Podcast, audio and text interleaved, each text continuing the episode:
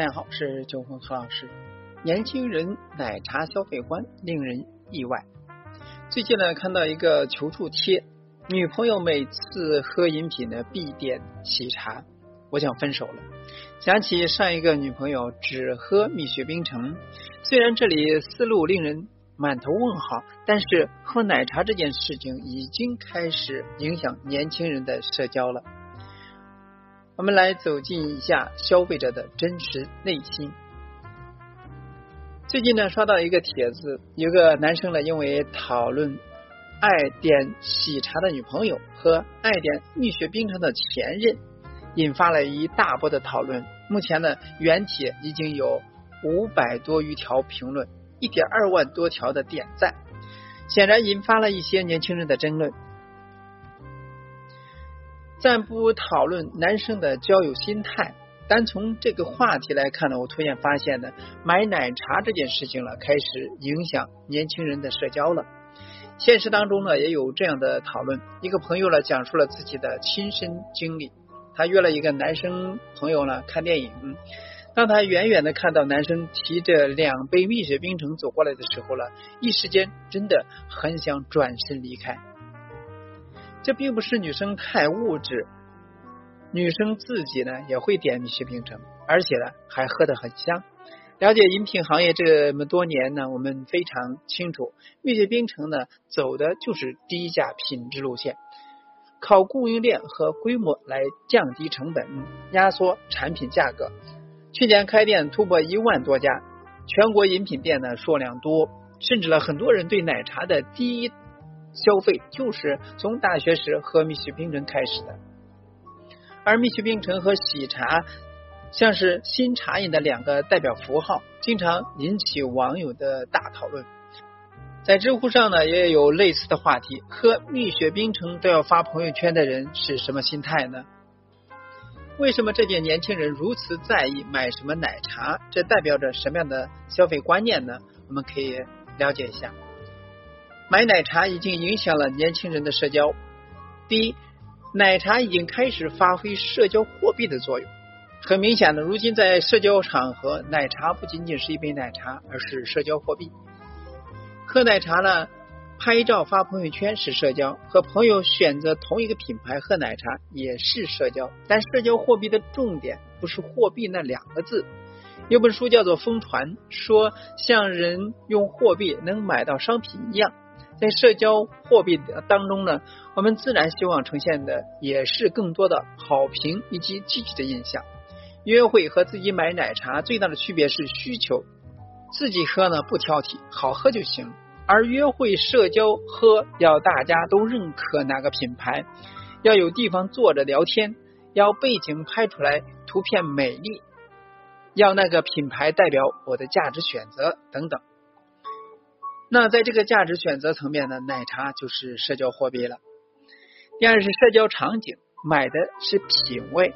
那么当奶茶成为社交货币的时候呢，在社交场所，当多个人在一起点奶茶时，喝什么选择就成了消费观品味的选择，而不仅仅关乎价格。喜茶刚火的时候呢，买一杯需要排队三个小时。一位朋友和我分享了自己的一点心得：约会时喜欢约上女朋友去买喜茶，两个人买完花五十多元，而排队的可以晃晃悠悠消磨掉一个下午的时间，经济实惠却显得很有品味。发现了吗？社交场景下，在消费一杯产品的时候，人们会考虑品牌附加值，会选择满足更多心理需求的品牌。这也能理解为什么现在在下沉市场开大店更容易赚钱。因为虽然店里空气带不走，椅子搬不走，但是其提供的附加值高于一杯饮品，而且呢，消费者能清楚的感受到体验的升级。第三是个人消费，买的是价值。有位朋友呢，还有一个感受。谈恋爱的时候呢，经常买喜茶，但结婚了，人还是那个人，奶茶却主动买蜜雪冰城了。因为到这时候了，奶茶抛去了社交属性，买奶茶的价值选择也变成了基于需求对价格本身的评估。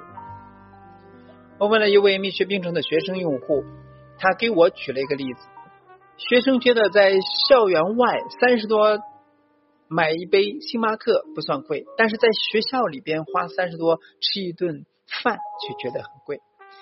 因为一种是休闲娱乐，一种呢是刚需。消费者内心自有衡量，所以星巴克的咖啡呢提供了许多空间和品牌的附加值，只要需要三十多也是值得的。而一顿饭呢，就是填饱肚子的需求，所以普通学生呢不需要那么高的水平。总结一下这件年轻人的消费心理：骑单车去酒吧，该省省。该花花，所以呢，能把产品卖便宜靠的是压缩成本，而卖贵打的是一场心理战。那品牌选择没有高低，只有合适。抛弃价格的影响，消费者对品牌的选择呢，也离不开品牌的自我塑造。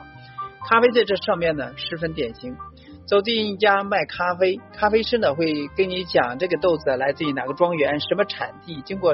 多少复杂的烘焙温度，喝起来，呃，花果香是如何的迷人，甚至咖啡师本人呢也是帅气有质感的，就连咖啡品牌拍的宣传照片里边都是转角遇见一家店的美好场景。那说到底呢，当品牌贩卖的不只是产品，而是一种生活方式的时候了，品牌的质感就凸显出来。对男生来说，女朋友没有绝对的好坏之分，喝喜茶还是蜜雪冰城只是消费场景，当时心情的差异；而对于饮品店来说呢，也没有绝对的客群区分，约会喝喜茶，自己点单喝蜜雪冰城，匹配自己的定位，打造适配的场景，那批人一直都在。所以，生意场上没有鄙视链，只有如何满足更稳定、能够复购的场景需求。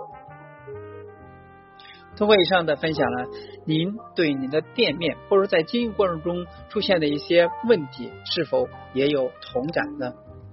我们可以共同讨论。希望呢，跟大家有所裨益。今天就到这里，咱们下次再见。